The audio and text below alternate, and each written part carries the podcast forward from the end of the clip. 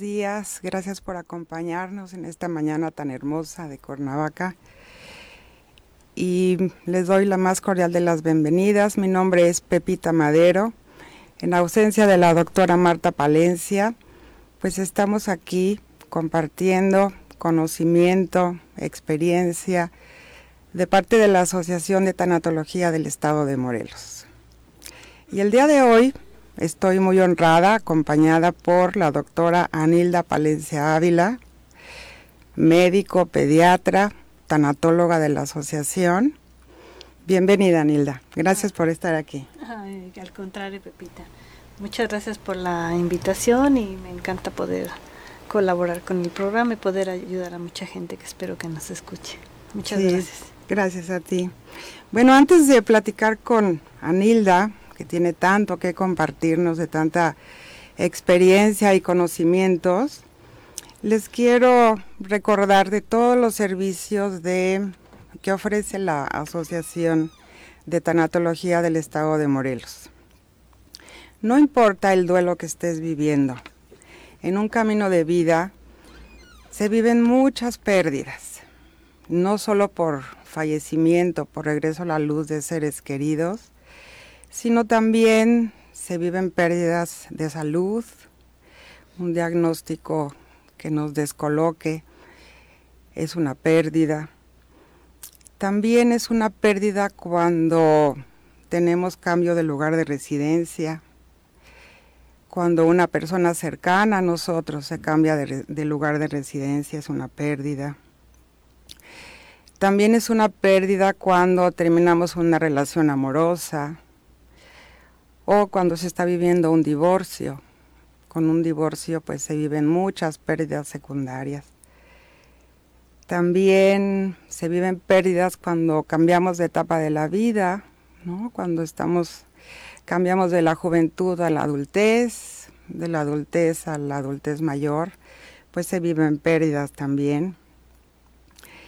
También es una pérdida cuando vivimos el síndrome de nido vacío, cuando los hijos adultos se van de casa y la casa se queda pues callada, ¿no? Sin movimiento. Es una pérdida importante. Cuando perdemos el trabajo y también se desencadenan pérdidas secundarias, financieras, etcétera.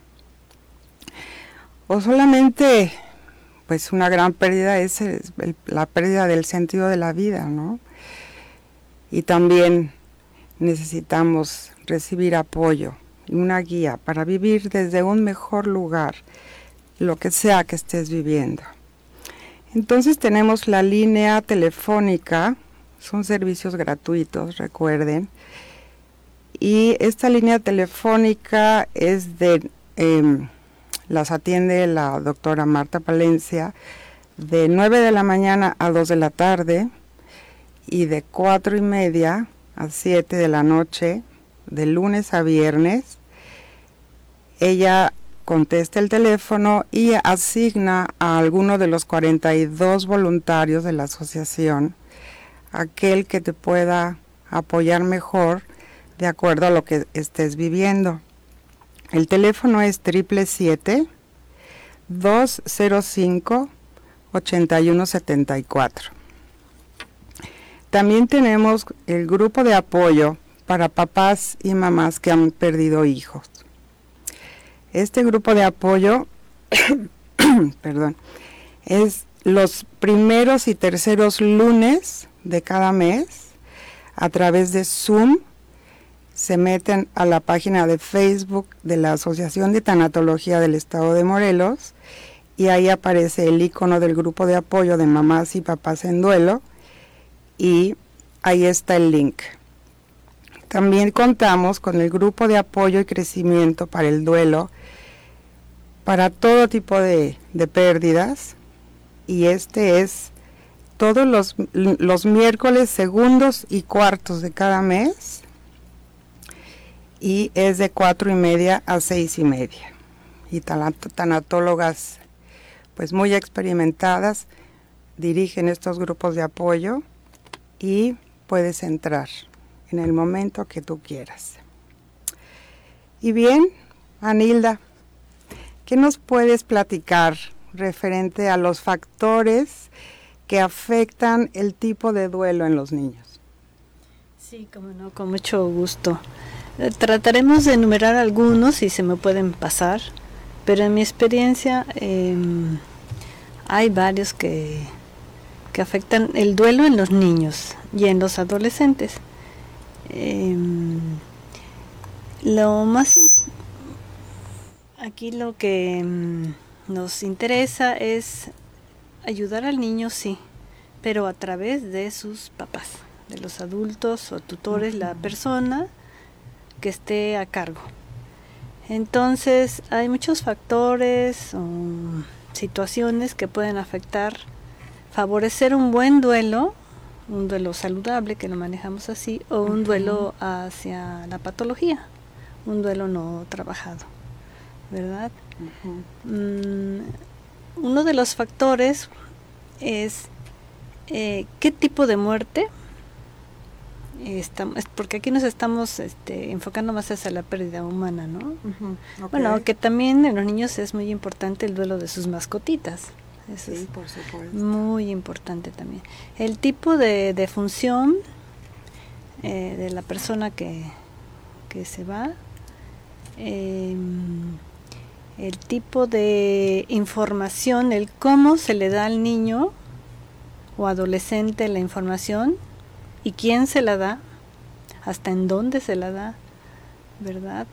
El vínculo emocional que ese pequeño tenía con esta persona que ya no está, eh, la personalidad del mismo niño y algo muy importante, el tipo de familia, si es una familia funcional o disfuncional. Porque en mi experiencia he visto que mm, durante el proceso de duelo, cuando hay familias que no mm, funcionan de una manera saludable, el duelo saca a flote situaciones que no están trabajadas y que eso puede entorpecer un proceso saludable del duelo, del duelo, no tanto tanto para los niños como para los adultos, la familia, para las dos partes. Entonces, regresando al tipo de muerte. El tipo de muerte, si es una muerte anunciada, esperada, si yo sé que mi papá, mi mamá, mi abuelito o mi mismo hijo está en una situación de pronóstico reservado a corto plazo, como puede ser un enfermo terminal, y que por fortuna México ya tiene a nivel nacional cuidados paliativos, y en ese equipo de cuidados paliativos está el psicólogo, tanatólogo, algólogo, el internista, pediatra, trabajadora social, enfermera, todos abocados a la fase terminal de un enfermito. Entonces, idealmente una familia que está en esta situación de pérdida a corto plazo recibe todo este apoyo multidisciplinario de ese gran equipo que está abocado y especializado en este tipo de situaciones. Entonces, si yo tengo la bendición como familia de recibir este acompañamiento emocional paliativo, va a ser muy diferente el duelo. ¿Por qué? Porque trabajan en este equipo tanto adultos como niños. Entonces eh, eh, se hacen apoyos, grupos de apoyo en la familia para poder ayudar. En cambio, si es una muerte no anunciada que es súbita, pues el tipo de duelo es, es muy, muy diferente. ¿no? Claro. Entonces vemos lo, la importancia de, del tipo de, de muerte. ¿verdad? Entonces, eh, hacer, eh, pues buscar los cuidados paliativos para que nos guíen. Es un este derecho. Como mucha gente no lo saben, es un derecho tanto adulto como niños, ¿no? Entonces, este, y, y de veras que cambia, porque si haces un duelo anticipado, ¿verdad? Es muy diferente si haces un duelo después de, hay muchos sentimientos encontrados no elaborados, que marca la diferencia en un tipo de, duelo. Sí, sabemos cómo pues las emociones se, se, descolocan ¿no? en todos los miembros de la familia. Entonces, si se puede hacer el duelo anticipado, pues, pues se va tomando con más eh, eh, con este, fortaleza. Fortaleza, exacto. Y vas aceptando que mi ser querido no está, aunque también, bueno, muy brevemente existen cuidados paliativos, conspiración del silencio, me quedo callado y no comparto nada. No le digo ni al mismo enfermito que se está, está por trascender, ir a la luz, como dicen a la asociación. Entonces, ah, no hay dos familias iguales, no hay dos duelos iguales. Sí, exactamente. Muy bien, pues vamos a un corte, Anilda, y seguimos platicando. Gracias.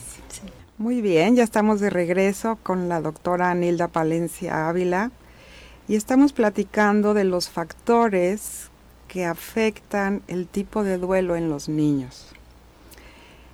Pues vamos a continuar, Anilda, en el tema tan interesante y tan interminable, pero bueno, tratemos de... Y tan amplio, ¿no? Sí, Porque hay tantas historias, ¿no? Y ninguna es igual, ¿no? Eh, pero mm, dentro de los factores, siguiendo en esta parte la muerte anunciada, no anunciada, no es lo mismo esta situación. Por ejemplo, un niño que fue mi experiencia en el hospital de niño, que tiene dos, tres años de ser manejado con quimioterapia, radioterapia para leucemia aguda linfoblástica, y después de todo este tiempo, pues la ciencia médica no tiene más que ofrecer. Entonces ahí es donde interveníamos en el equipo ¿no? de cuidados paliativos. Aunque una aclaración, de cuidados paliativos no es ir a pagar infiernitos, como decían trabajo social, ¿no?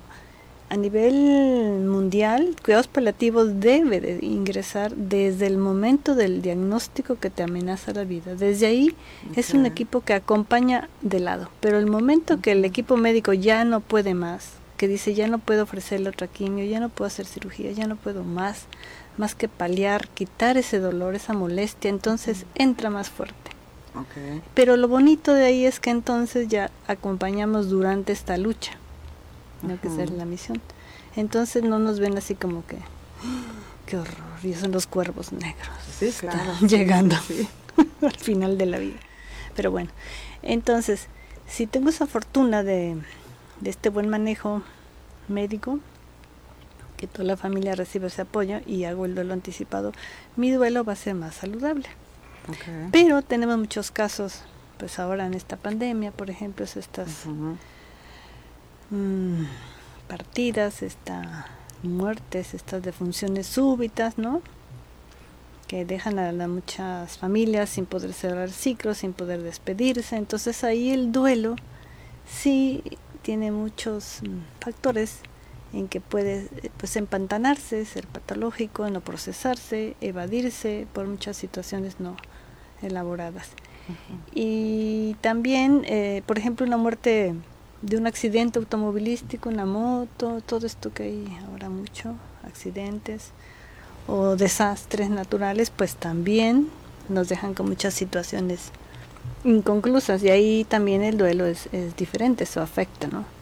Pero mm, volviendo exactamente eh, con el niño por el tipo de muerte, si por ejemplo esta muerte anunciada se trabajó con la familia, el niño estuvo incluido, él sabe, está enterado que su abuelito, su papá, su mamá eh, tiene una situación que va a fallecer.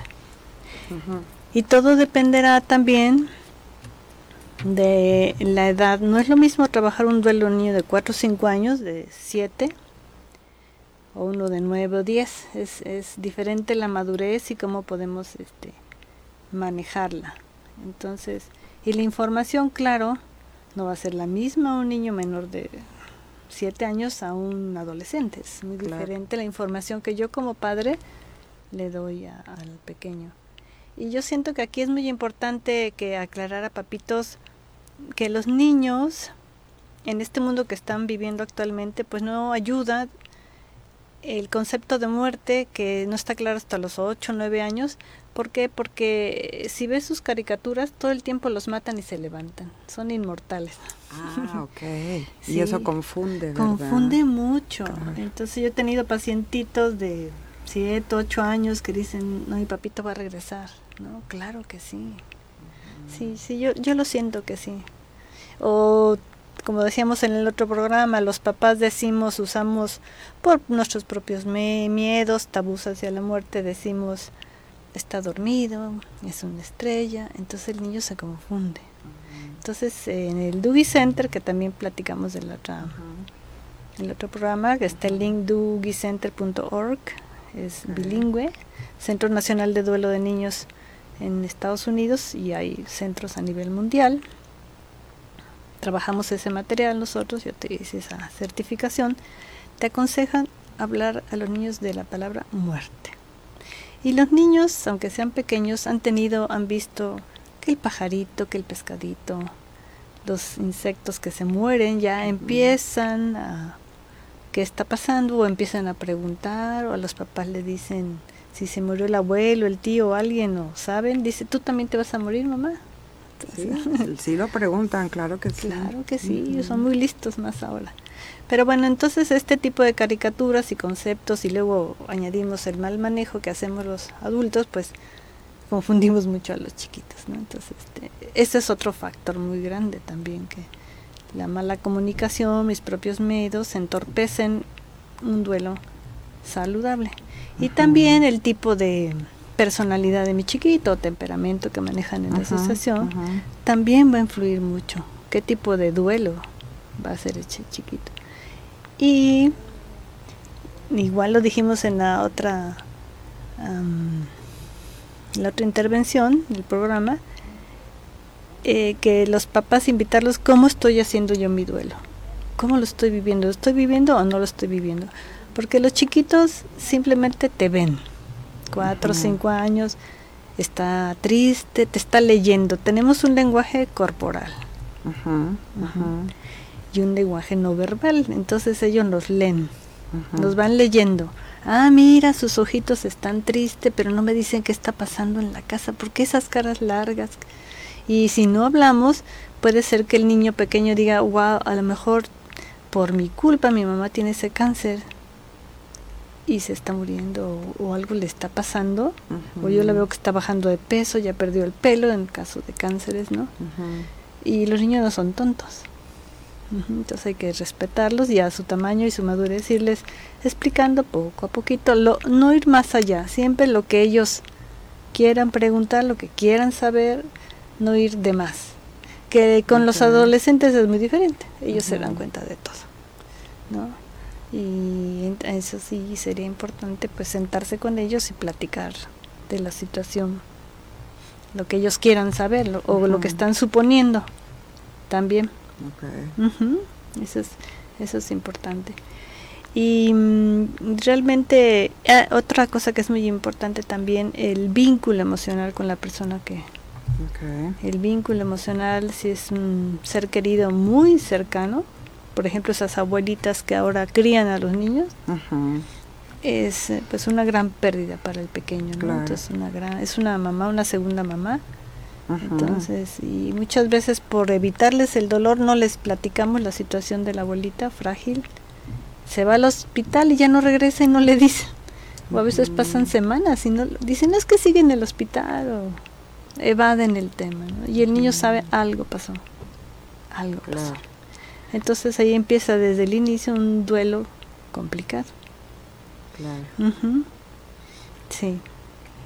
Entonces vemos que los principales factores para manejar el duelo con los niños, con los niños es la comunicación. Eso, sí, la comunicación asertiva y respetuosa, ¿no? Ajá, claro. Eh, conocer el temperamento del niño, ¿verdad? no, no suponer que, que el niño va a responder como yo. ¿no? Si, si yo soy melancólica y mi niño es colérico, pues es imposible que responda igual, ¿no? Entonces sí hay que conocer profundamente a nuestros hijos, sí. ¿verdad? Sí, la oportunidad, ¿no? Sí, claro. Otro factor es, pues, cómo, cómo adultos estamos viviendo el duelo para poder comunicárselo a los niños, ¿verdad? Y el vínculo emocional con la persona que regresa a la luz, que fallece, pues sí es muy importante para el, para el chiquito, para explicarles con claridad. Sí, y que, y que quieran ellos hacer, de acuerdo a su madurez, todas las preguntas que, qué deseen o qué ideas, porque a veces los niños son muy concretos y también esta parte que, como mágica, ¿no? Que a lo mejor yo tengo poder sobre, ¿no? Hice algo que no debía o me porto mal o no hago X expectativa de los papás y tengo algo que ver con esto, ¿no? ¿Y cómo me puedo comunicar con un chiquito de 4 o 5 años? ¿Con qué lenguaje me tengo que dirigir a él? Mm, primero conocer a tu niño, ¿no? y, quién es el que está falleciendo o que va la luz, la persona. entonces tiene uno que sentarse primero a su mismo nivel, nunca el adulto alto y el niño bajo, porque eso es mucho poder. Tiene uno que sentarse en la mesa, en el piso, no con él, y pudieron usar los dibujos, ¿no? Ah, Empezar a dibujar, eh, como en el Doogie Center te comentan, lo comentamos en el otro programa, tal vez dibujar un muñequito y decirle, mira tu papá, tu mamá o tu mm, X familiar está enfermito y cuando el cuerpo está enfermo, su corazón, sus órganos ya no están muy bien y un día se va a parar, digamos, ese corazoncito va a dejar de funcionar y entonces la persona, y ahí, como te recomiendo, hay que usar la palabra morir, se va a morir. Y la muerte en esa edad para ellos es reversible, entonces hay que aclararle y no va a regresar. Y nos va a dar mucho dolor, mucha tristeza, lo vamos a extrañar porque todos lo queremos muchísimo, ¿no? Pero todos vamos a estar juntos en esto por eso nos ves así, guasado, ¿no? Y queremos pues todos compartir. Al final de cuento para eso es la familia, ¿no? En las buenas y en las malas. Claro, por supuesto. Eh, y el niño se sentirá incluido, respetado, involucrado y que sabe qué está pasando en la casa, porque todo el mundo corre, porque todo el mundo llora, ¿no? O soy yo el que está causando todas esas broncotas, ¿no? Sí, pobrecitos, porque si ellos eh, eh, de niños pues interpretan todo, dan su propia interpretación de todo lo que van percibiendo. Y qué importante es tomarlos en cuenta para no pues hacerles una herida primaria, ¿verdad? De abandono, de que no son importantes, de que no merecen atención, que no merecen cariño, por ignorancia de los adultos de no incluirlos, ¿no? En, un, en un duelo, en una pérdida importante de la familia. Pues qué interesante, Anilda. Esto está increíble. Pero tenemos que ir a un corte y regresamos muy pronto. Sí, cómo no. Bueno, pues estamos de regreso aquí platicando con la doctora Anilda Palencia. Y vamos a continuar, Anilda. Em, ¿Qué nos puedes decir de cómo hacen el duelo los niños? Sí, cómo no. Eh, pues no hay dos niños iguales, como comentábamos. Y el duelo eh, es diferente el que hace el duelo de un niño preescolar a un niño escolar y un niño adolescente. En el preescolar el concepto de muerte no está claro, para ellos es reversible y ya comentamos que nuestras caricaturas que ellos ven, pues no... No ayudan. No los ayudan a que maduren, ¿no? Entonces los chiquitos hacen más el duelo a través del juego, de cómo están jugando. Por ejemplo, un caso que ahorita me acordé eh, hace muchísimos años en el Hospital del Niño, em, un accidente, la abuela llevaba en la mano un lado el de 5, un lado el de 3, y desgraciadamente se paró por el SAMS, algo así, y un camión de volteo los atropelló porque tuvo que dar una maniobra intempestiva. La abuela perdió una pierna y estaba en proceso de perder la otra. El chiquito de 5 fue el que sufrió el golpe más intenso sobre su hígado y el otro tuvo fractura de pierna. En, se metió inmediatamente a cirugía todo el equipo médico corría y metiendo sangre, pues, ah, pues todo el protocolo corrían. Eh, pero tristemente pues el niño no pudo más. ¿no? Ese es un estallamiento de hígado y el mismo equipo médico tuvo que recibir acompañamiento ¿no? emocional. Estuvieron muy conmovidos, ¿no? Y después, este chiquito, su hermanito, de tres años, salió del hospital, se le dio la noticia. Las gentes muy profesionistas, los papis, muy amorosos, y me empezaron a llevar al niño y, la pareja a recibir el apoyo porque decía esto ya no puedo sola. Esto es esto es está me sobrepasa estoy en shock entonces este pequeñito me platicaba la mami que desde que se le dio la noticia al hermanito chiquito tomaba un tiburón blanco que era del, y con ese jugaba todo el tiempo entonces el bebé chiquito no verbalizaba ¿no? sino jugaba. Y entonces le decía, pues dale, facilita y sí, agarraba un, o un soldado, o sea, él iba eligiendo qué muñeco jugaba, ¿no? Entonces, los niños así hacen el juego, perdón, el duelo, a través del juego, no son verbales como nosotros. Y ya más grandecitos, estos son los preescolares. Pero ya en los escolares, pues ya manejan, ¿no? La escritura, más el dibujo, la figura humana, todo esto, entonces trabajan ya más en el dibujo, también en el juego. Entonces uno puede ayudarles, este, platicando ya entienden más las cosas, sentarse a su mismo nivel, comentarle cómo se sienten, preguntarles, eh, trabajar con las caritas de emociones, porque a esa edad tampoco sé que, que eso que yo estoy sintiendo se llama tristeza. Y hay una película que me encanta y siempre se la recomiendo a mis pacientitos pequeños, y para la mamá y el papá es intensamente, ¿no?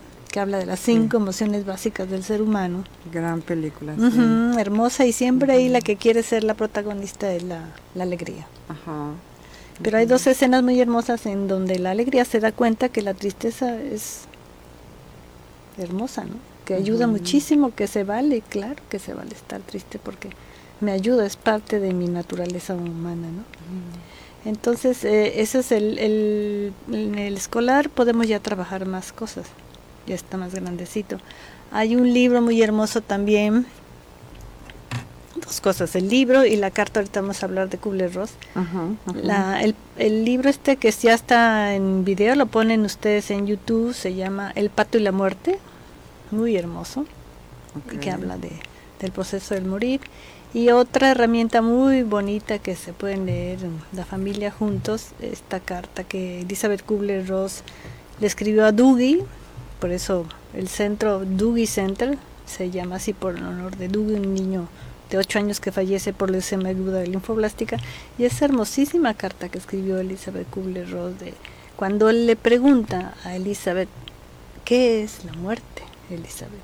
Entonces ella le hace esa carta bellísima con dibujos, con su texto, todo, y lo compara como las estaciones, ¿no? De primavera, verano, otoño, invierno. Y eso ayuda mucho a los niños a comprender, ¿no? Ya, ya esta parte también irreversible de, de la muerte. Hay mucho material, actualmente pone sí, sí hay muchísimo, pero especialmente estas son muy, muy útiles. Y en el adolescente pues ya, ya es diferente porque el diferente, él, ¿en qué? Pues primero ya es un chico más maduro, también tiene su personalidad, su temperamento, pero también hay que tener en cuenta que el adolescente está en un proceso personal de pérdida.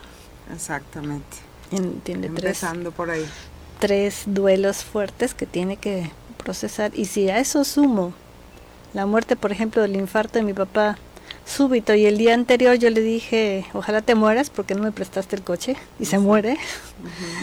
Entonces ahí hay que trabajar bastante, ¿no? Entonces no, no tiene ese poder para que el papá fallezca, pero yo puedo empezar a sentirme culpable, ¿no? Porque pues no terminamos de una relación cordial, sino había muchos conflictos en la adolescencia, que es natural que haya con los padres. Entonces en el adolescente necesitamos escuchar, no tanto hablar. Dejarlos que nos compartan, no decirles qué tienen que hacer, cómo deben de sentir, qué, y esa es una tendencia. Por eso tanto conflicto con el adolescente. Queremos mm, organizarle la vida a, los adolescentes cuando no podemos con la, nuestra. ¿no? De entrada. Y por otro lado, que como papás nos cuesta trabajo darnos cuenta que ya no es un niño. Exacto. Que ya está, es un adolescente. Entonces, sí, es, es, es una etapa difícil. Muy difícil, muy complicada. ¿no? Y puede haber rupturas. Eh, por ejemplo, si es una muerte súbita, suicidio, homicidio, que hay tanto homicidio, ¿verdad?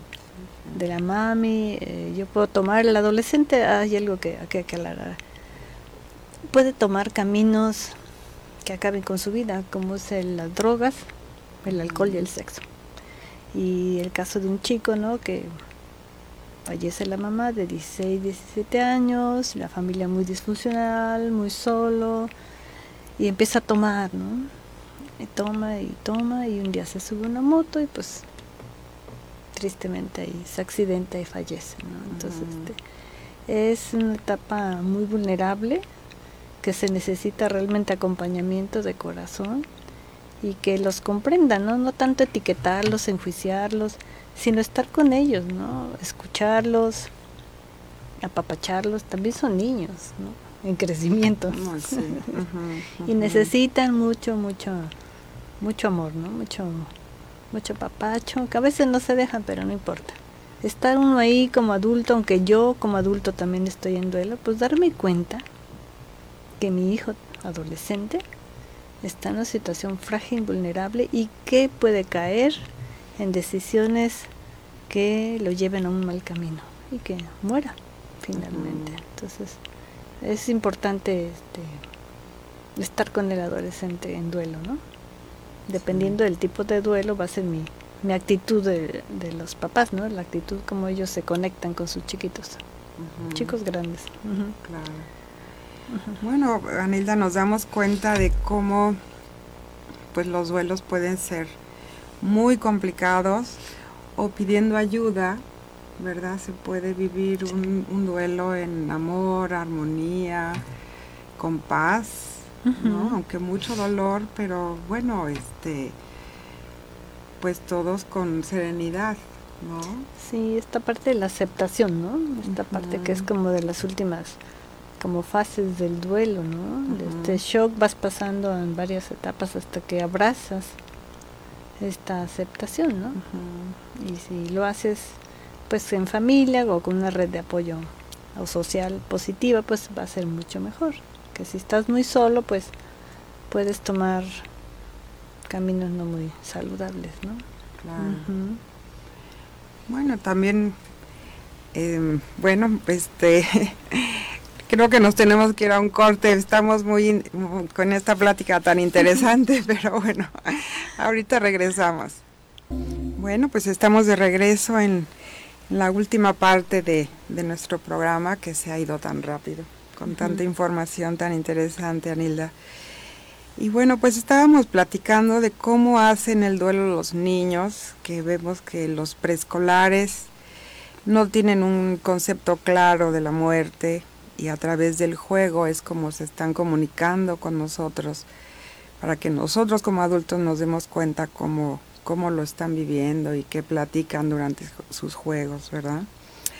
El escolar pues él ya se comunica más a través de dibujos, de juegos y comunicación verbal.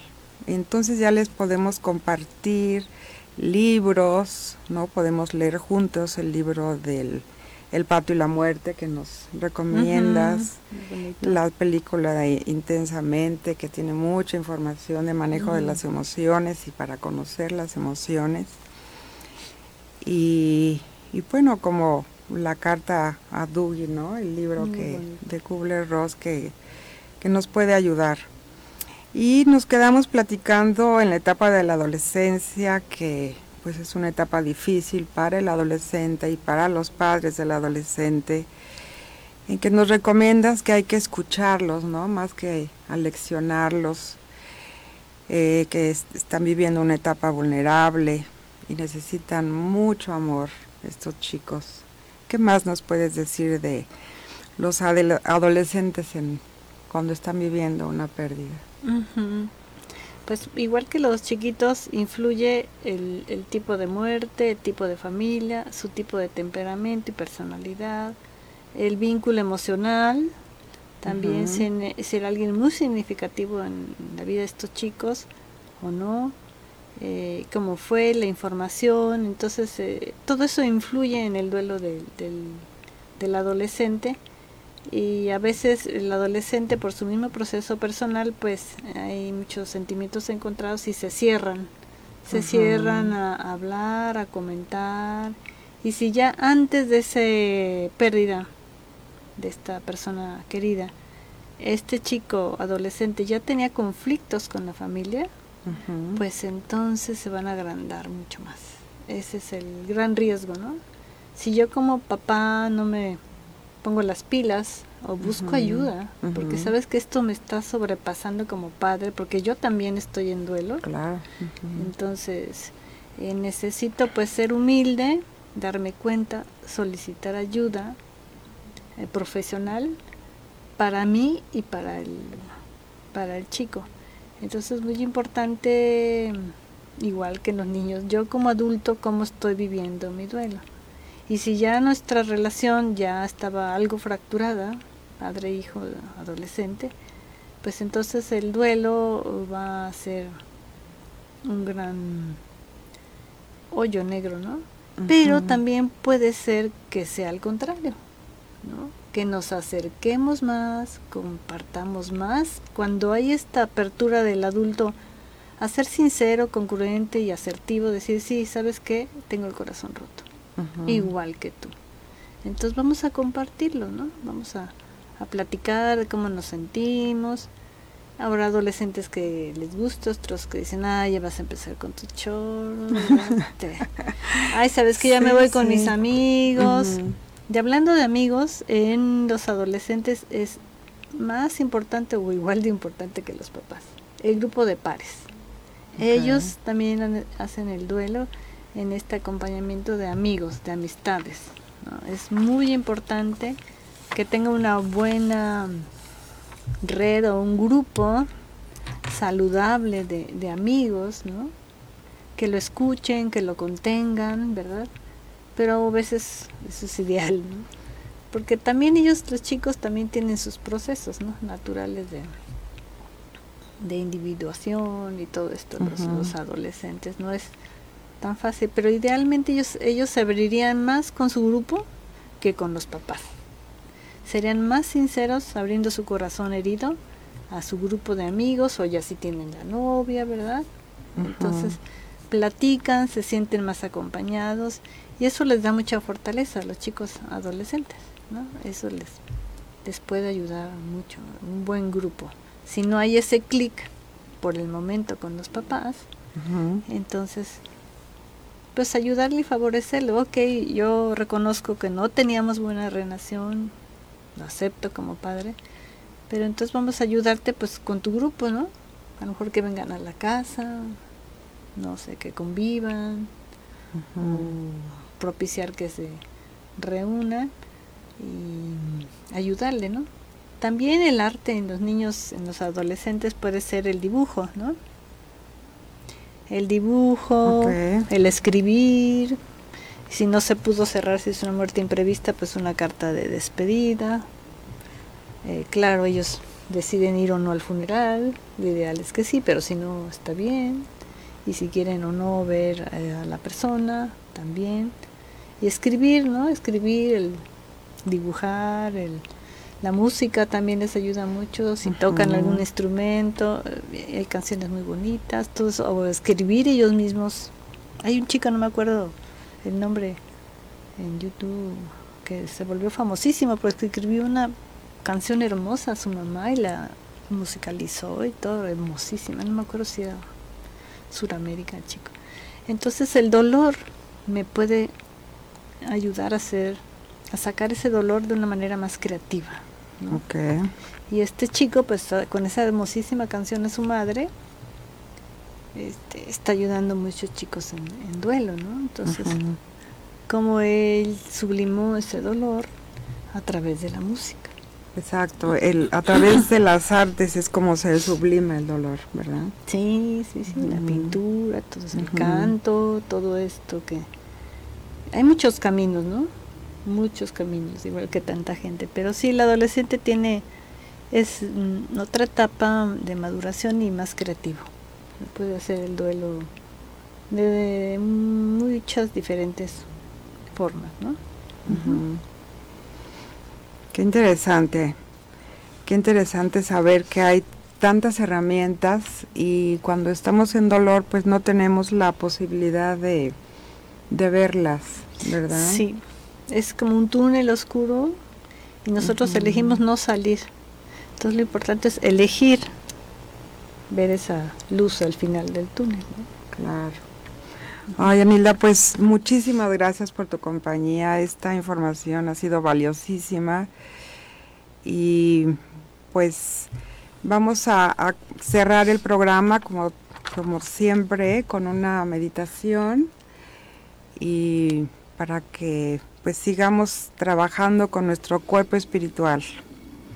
Nos sentamos con la espalda recta. Apoyamos los pies sobre el piso. Ponemos las manos sobre los muslos. Inhalamos y exhalamos. Cada vez más profundamente. Y exhalamos. Más profundamente una inhalación que se infle nuestro estómago. Y exhalamos lentamente.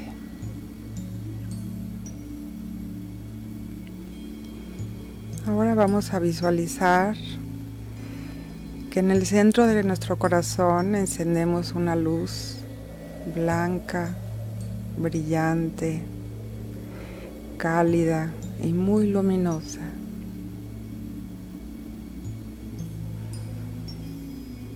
Y visualizamos cómo se va expandiendo lentamente dentro de nuestro corazón.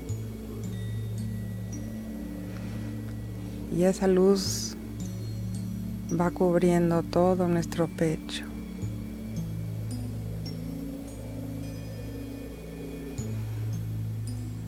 Y vamos a visualizar cómo esa luz, como si tuviera un cable de electricidad, se conecta al corazón de nuestros niños que están viviendo un duelo, de los adolescentes que están viviendo duelo y los papás de esos niños y esos adolescentes que están pasando por un proceso difícil. Conectamos este cable imaginario a sus corazones y visualizamos cómo a través de ellos camina esta luz desde nuestro, nuestros corazones y los conectamos a sus propios corazones. Esta luz que va cargada de amor, de serenidad, armonía, paz.